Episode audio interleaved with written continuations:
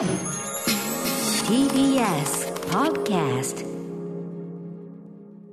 はい、ということで金曜日一応今週いっぱいはね、えー言わせていただきます。恥ずかしながら帰ってまいりました。大学スタジオでございます。はい、ということで山本さん、お久しぶりでございます。お久しぶりでございます。お久しぶりですよね、お久しぶりですよね。そうですね。なんかでもそんな感じもね、ぼ僕側はね、やっぱそのズームで顔見てるし、なんとかでってあれなんだけど、やっぱその第6スタジオで、その各曜日パートナーの人が、やっぱ広いし、はい。ここにポツンと一人残されるという経験の、はい。なんかそのや、なんていうかやりづらさっていうか、ええ。なんかそそういうのがあるみたいですね、皆さん聞くとね。あと、やっぱり今週月曜日から木曜日まで聞いていて、放送。ええええ歌丸さんもお感じになってるかもしれませんが、生身でやっぱり目の前で喋るってちょっとしたこう、リズムっていうか、そりゃそうです。やっぱり、それはっていうか回転っていうか、それはおしゃべりがね。それはね、もう言わずもが、それはね、皆さん、それはそうです。すいませんね。だからそのリモートが、あの、完全にいいなんてことはこれは申しておりません。一つの手段として選択肢として選択肢できなくはない。絶望することはないということででもちろんベストな状態というのはもちろん、こ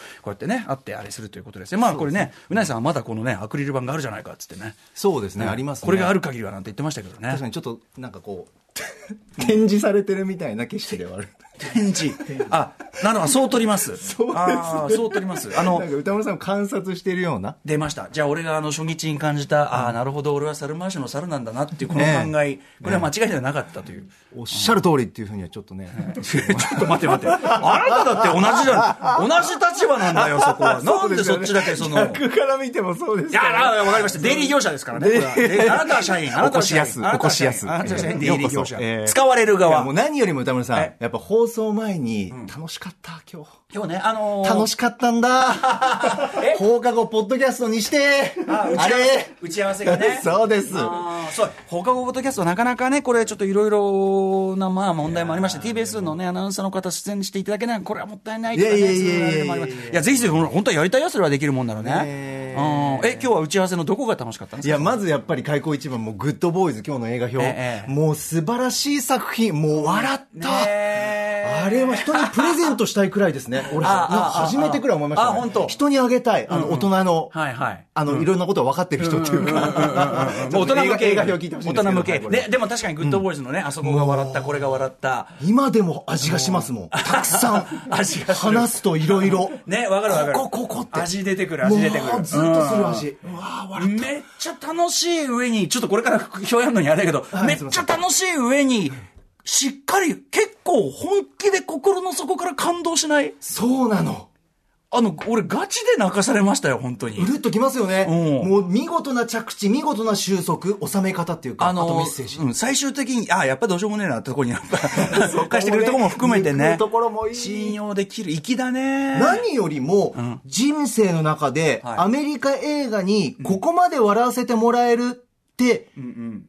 いうふうにん思わなかったんですよ。あの、アメリカのコメディね、あの、もちろんさ、面白いし、あの、要するにさ、僕が評するときもね、あの、思わず爆笑してしまいましたみたいなときに、でもその爆笑は、あくまで、こう、心の爆笑だったりすることもあるじゃないですか。ええ声出しては、あはははお腹痛いってわけじゃなかったりする。はいで、アメリカコメディとかだと特に文化の違い、あの、まあ、コメディの、なんていうの、本当にツボの違いも、ね。そうなんですよね昨夜長川さんもおっしゃってた通り、ギャグ、笑いこそが最もローカルなものだから、あの、そこは正直、頭で分かろうとして、あ、なあーっていうね、おービットに飛んでますねみたいな感じ？とか、まあ、ビット感。どういうことかは分かりますってことで笑ってたりすることもあるけど、これに関して、もちろんそういうのもあるんですよ。あの、言葉を使ったギャグというのもあって、そ,、ね。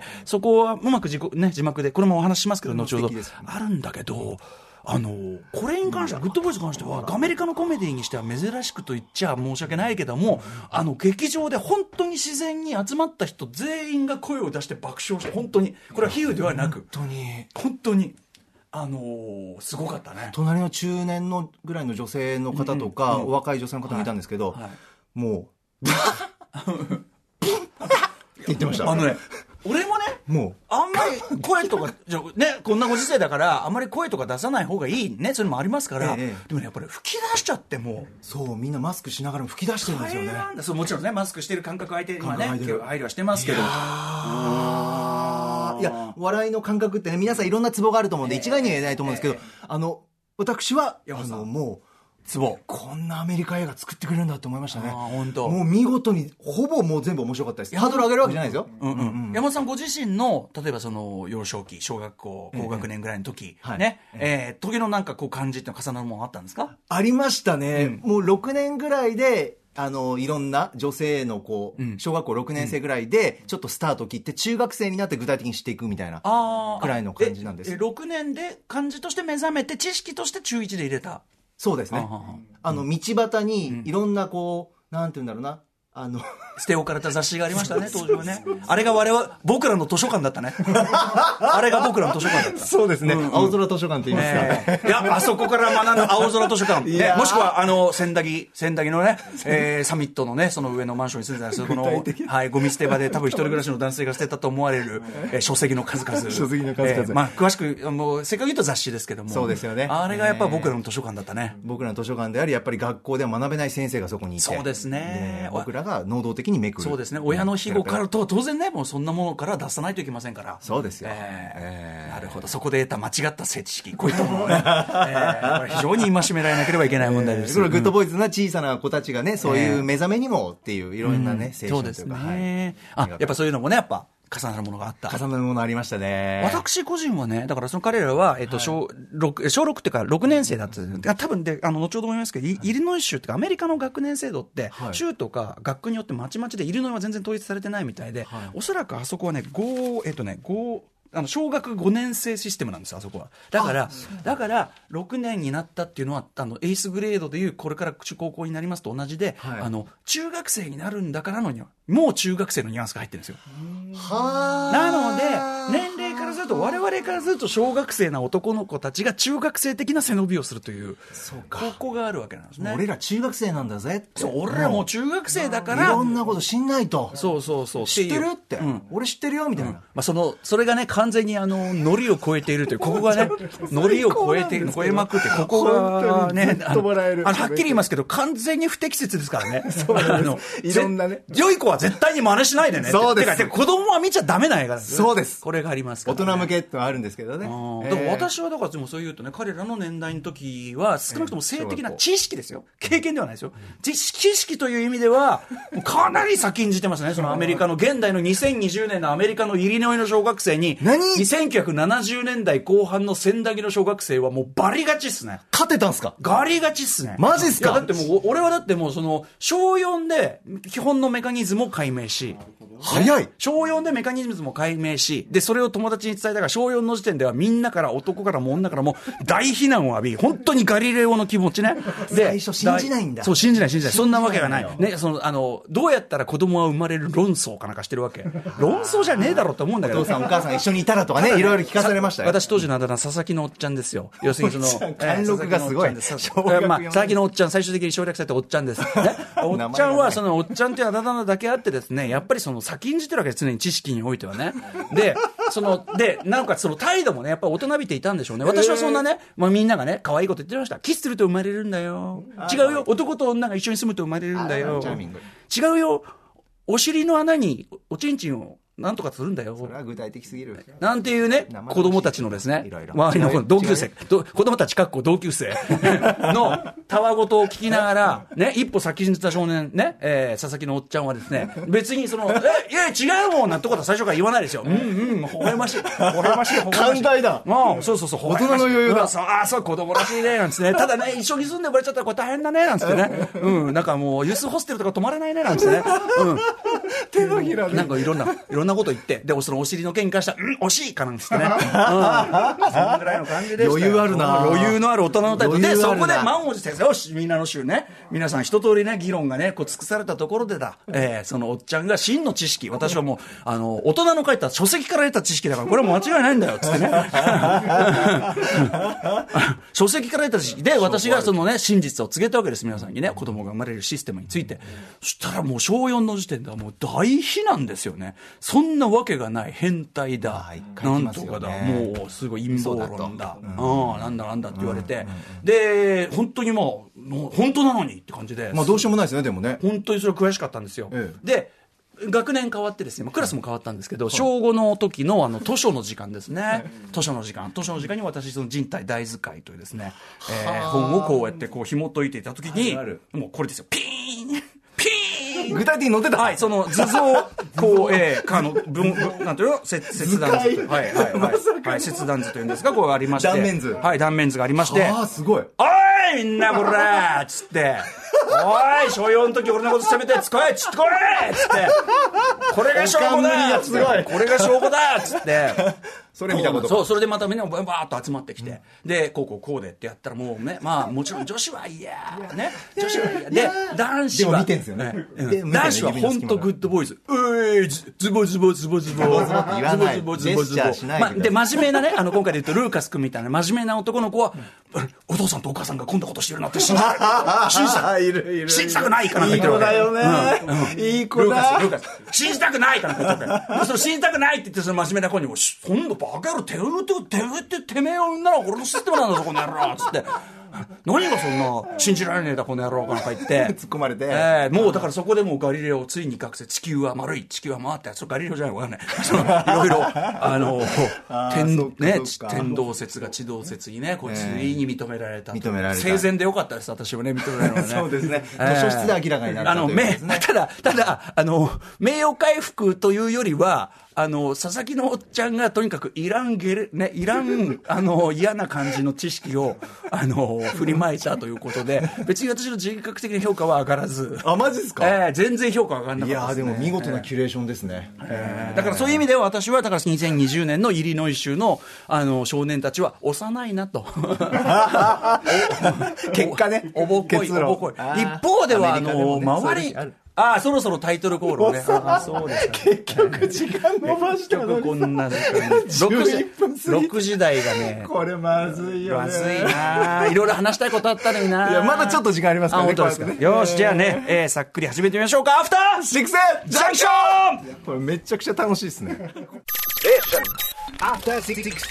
7月3日金曜日時刻は6時12分です。ラジオでお聞きの方もラジオでお聞きの方もこんばんは。TBS ラジオキーステーションにお送りしているカルチャーキュレーションプログラムアフターシックスジャンクション通称アトロク。パーソナリティは私ラップグループライムスターの歌丸です。そして本日のパートナーは、金曜パートナー TBS アナウンサー山本隆明です。ええそんなね、ちょっとオープニングをね、その、カルチャー最新レポートの枠をなくしまして、まあ、ゆったり話そうじゃないか。あるいはね、あの、本当はね、はいあの、曲とかもたまにはかけたいと。あ日々の曲気分によってはいね。いですねそう、例えばですね、えっ、と、明日なん、あさ、あさってか、あさって、7月5日日曜日、つまりですね、日曜日、皆さん東京都知事選です。皆さん本当行ってくださいね。はい、えー私はもう期日前投票済ましましたけど、ね、ああ、素晴らしい。はい。えーぜひぜひ行ってください。まあ、当日はなかなか密になってしまうかもしれませんのでね、えー今日明日、期日前投票まだできますし、えっと、時間は朝8時半から夜8時までとなっております。うん。はい。はい、えー、TBS 絡みで言いますと、その各方向候補者の考え方が知りたいという方は、荻上チキセッション22、えー、7月1日放送の特集、えー、東京都知事選全候補者公開質問状から見えてくるもの、こちらラジオからポッドキャストキャストでも聞けますし、タイムフリーでも。はい、タイムフリーでも聞ける。あとですね、えっと、これいいですね、あの、ジェンス生活を踊る7月2日の生活情報コーナー、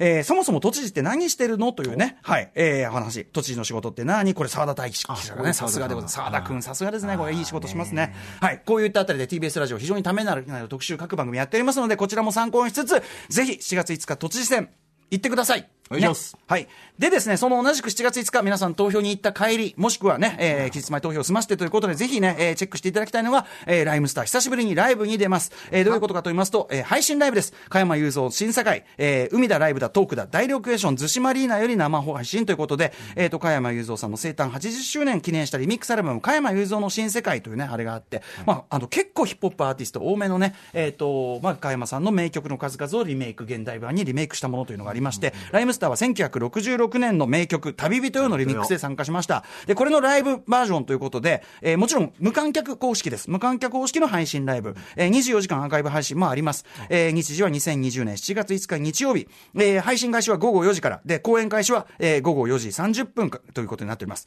えー配信終了予定は午後6時45分ということなので、ぜひちょっと皆さんね、お家にいながらにして、あのね、逗子マリーナの本当にね、あの素敵な、ただちょっと天気が若干心配なんですけどね、はい、あの海をバックにこうお送りするというような感じでね、あ今、後ろでね、ライムスターの曲ね。流れてるのかな？で、出演アーティスト、えー、いろいろいるんですけども、加山雄三さんね、他にはスチャダラパー、 PUNPEE、ももいろクローバー Z、えー、サイプレス上野とロベルト吉野、えー、水曜日のカンパネラのコムアイさんとかね、あと川辺ヒロシさんとか DJ、 Mitsu the Beats が DJ やったりするんですけども、ちょっと一つだけですね、皆さんね、えっと、ちょっとお断りしとかなきゃいけないのは、あの、やっぱりコロナウイルス感染拡大防止のため、様々な、あのー出演者側も配慮をしながらの出演なわけですね。あのー例えばトークとかも非常にこう、まあ、ディスタンスを取りつつとか、たまあ、ああとあれかな、加山さんとかとは完全に離れてるのかな。まあ、とにかく、あの、いろんな工夫をしながらとのライブということで、あの、私どもライムスター、あの、関係アーティストいっぱい出てますね、パンピーも。そうですし、サイプレスウェイのトロベルト・ヨシノ、そして何より、えーフォーエバー・ヤング、えー一緒にやりました、スターラッパー出てたりするんですが、今回は、ちょっと、そっちの方の曲は、あのーコロナウイルス拡あの拡感染拡大防止の、あの、観点からも、ちょっと、今回は、やめときましょうということになっているんです。そう申し訳ございません。あの、だから期待してしまった方は本当に申し訳ないです。あのー持ち時間の中、持ち時間そのものがそんなに長くないというのもありまして、はい。えー、今後ろに流れている、えー、旅人よフィーチャリングライムスターと、もう一発、と、というか、まあ、なんかちょっとライムスターのライブらしい、まあ一ネタみたいな感じで、あのーでも久々のライムスターのね、ライブですんで、皆さんちょっとね、はい。あのー我々のおじさんの元気なところを見ていただきたいなと思います。前売り視聴券は2800円、当日視聴券は3000円、あとはグッズ付きチケットとかいろいろありますんで、ぜひぜひこちらもチェックしてみてくださいという感じですかね。はい。あとですね、そうだな。あのぜひちょっとあれですね、山本さんと、あの話したかったのは、はいあのムービーウォッチメン枠外れちゃいましたけど、ええあのテッド・バンディ、テッドバンディ面白かった。見たんですよ。見ました。ご覧になった。ははいはい。まあね、当然皆さんね、ご存知の方も多いと思いますが、アメリカの、えー悪名高きといいますか、連続殺人犯、ね、とんでもない人物シリアルキラーとんでもない、えー人物、えーザ・テッド・バンディを描いた作品で、ずっと山本さんがね、ムービーウォッチメン、当てたい当てたいって言ってくださってて、結局は果たせなかったんですけど、そうですね。遅ればせながら僕も見て、ええ。まあ、山本さん、ご覧いかがでした？いや、もう何しろ、なんだろうな、揺るぎない狂気感っていうのがずっともう、ほとばしっているというか。ザック・エフロンがね、テディ・エフロンそうなテディです。テディバンテッド・バンディ役をやってますけども。はい、もうたまらなかったですその人物像というのは、もちろんあの許されない人物なんですけど、はい。僕はね、だからそのテッド・バンディをあの題材にした映像作品っていうのは、まあ、まあ、以前にもあるわけです、当然。まあ、非常に有名な殺人鬼でもあるんで。で、あのーで、これまでのでも作品は割とこう、まあ、正統派アプローチというか、テッド・バンディという人の、まあ、当然その恐ろしい側面、もしくは、その、まあ、唾棄すべき側面というのをがっつりスポット当ててて、まあ、それはそれで全然アプローチとして正しいわけですけど、今回の作品はすごく。ちょっとまた違いますはい、だいぶ違う。あの、ででであのザック・エフロンが演じてるということがすごく意味があるというか、ええ。要は非常にテッド・バンディってハンサムででその非常に女性に好意を持たれるめちゃくちゃモテるんですよね。無条件でモテる。であの裁判が起こってる最中もファンがもうあの押し寄せてっていうあのテレビ映像も出てきましたよね。あれ本当ですからね。本当あののあの人が犯人とは思えないみたいな感じで言われるような感じでというような人物だったということを踏まえ今回の作劇はどっちかっていうともちろんタイトル「テッド・バンディ」って書いてあってでテッド・バンディがやったことはもう明らかになっててでこのザック・エフロンが演じてるのはそのテッド・バンディであることを100も承知で見てる私でさえええ。見てるとこれ冤罪なんじゃない？ってこう思えてくるバランス。いやこれこの人なの本当にそれはっていうふうに思えてきてしまうバランスでずっと進むというところが今回の特徴だと思います。そうですねあのふと思ってしまう、しかも民衆とかメディアも味方につける、なんかこはいはい。うまさというか魅力みたいな、そう。でそこでやっぱりザック・エフロンというまあ、2枚目アーティストでありでもちょっとさそのさちょっとすなんていうの軽いチャラチャラ2枚目役っていうかさ、ええちょっとそこの浅い2枚目役みたいなさ、まあ、コメディとか妙な感じだったそう。そう。ザック・エフロン。だから2枚目モテる、えー好人物なんだけどちょっとそれが薄い感じっていうか、それがザック・エフロンのその今までのパブリックイメージともぴったり合ってて、なんか、だからで、ザック・エフロンが多分相当だから、これは俺だっていうふうに思って、やっぱきっちり力入れてやったと思うんですでよ、ね。も常に目の奥はちょっとギラついてて、なんか違う方向向いてるよなこいつみたいな。ね、やっぱりその違和感が、あれって違和感がちょっと使う。そう。うん。うん。というバランスがすごく面白い。と、と同時に、ええっつって、あの、この、え、ひょっとしてこれまさかテッド・バンディ、冤罪説みたいな映画みたいな思ってぐらいで見てると本、当よぎるほど最後まで見ると、うーわー怖っっていう。ぜひ皆さん、テッド・バンディよかったらすごく。ご覧ください。映画テッド・バンディ。でございます。あ、ということで、あっという間にお時間が。あきらー 早いね、時間が。では今夜のメニュー紹介です。6時半から宇多丸さんが劇場で公開されている最新映画を評論する週刊映画時評ムービーウォッチメン。今夜使うのは、あの名作、スーパーバッド、童貞ウォーズのキッズ版とも評される大人向けコメディ、グッドボーイズです。はい。そして C からミュージックゾーンライブダイレクト。今夜はスケボーキングやザ・セイモスなどで活躍されております。プロデューサー、トラックメーカー、DJ の重尾さんが初登場。配信専用ルームスタジオからライブを聞かせてくれます。8時からはアトロックフューチャーパスト、お菓子研究家、福田理香さんと一緒に今週の番組内容を振り返ります。はい。えー私、歌丸は東京 MX バラ色ダンディに、えっ、と、今週分はスタジオ出演。えーなんかリモートとスタジオっていうのを交互にやるみたいなんですけど、今週はスタジオ出演ちょっとさせていただくため、えー8時からはやはり抜けさせていただきます。申し訳ございません。この番組では皆さんからのメッセージをお待ちしております。歌丸アットマーク tbs.co.jp まで各種 SNS もやっております。フォローお願いします。それでは、アフターシックスジャンクション、行ってみよう After Six Junction.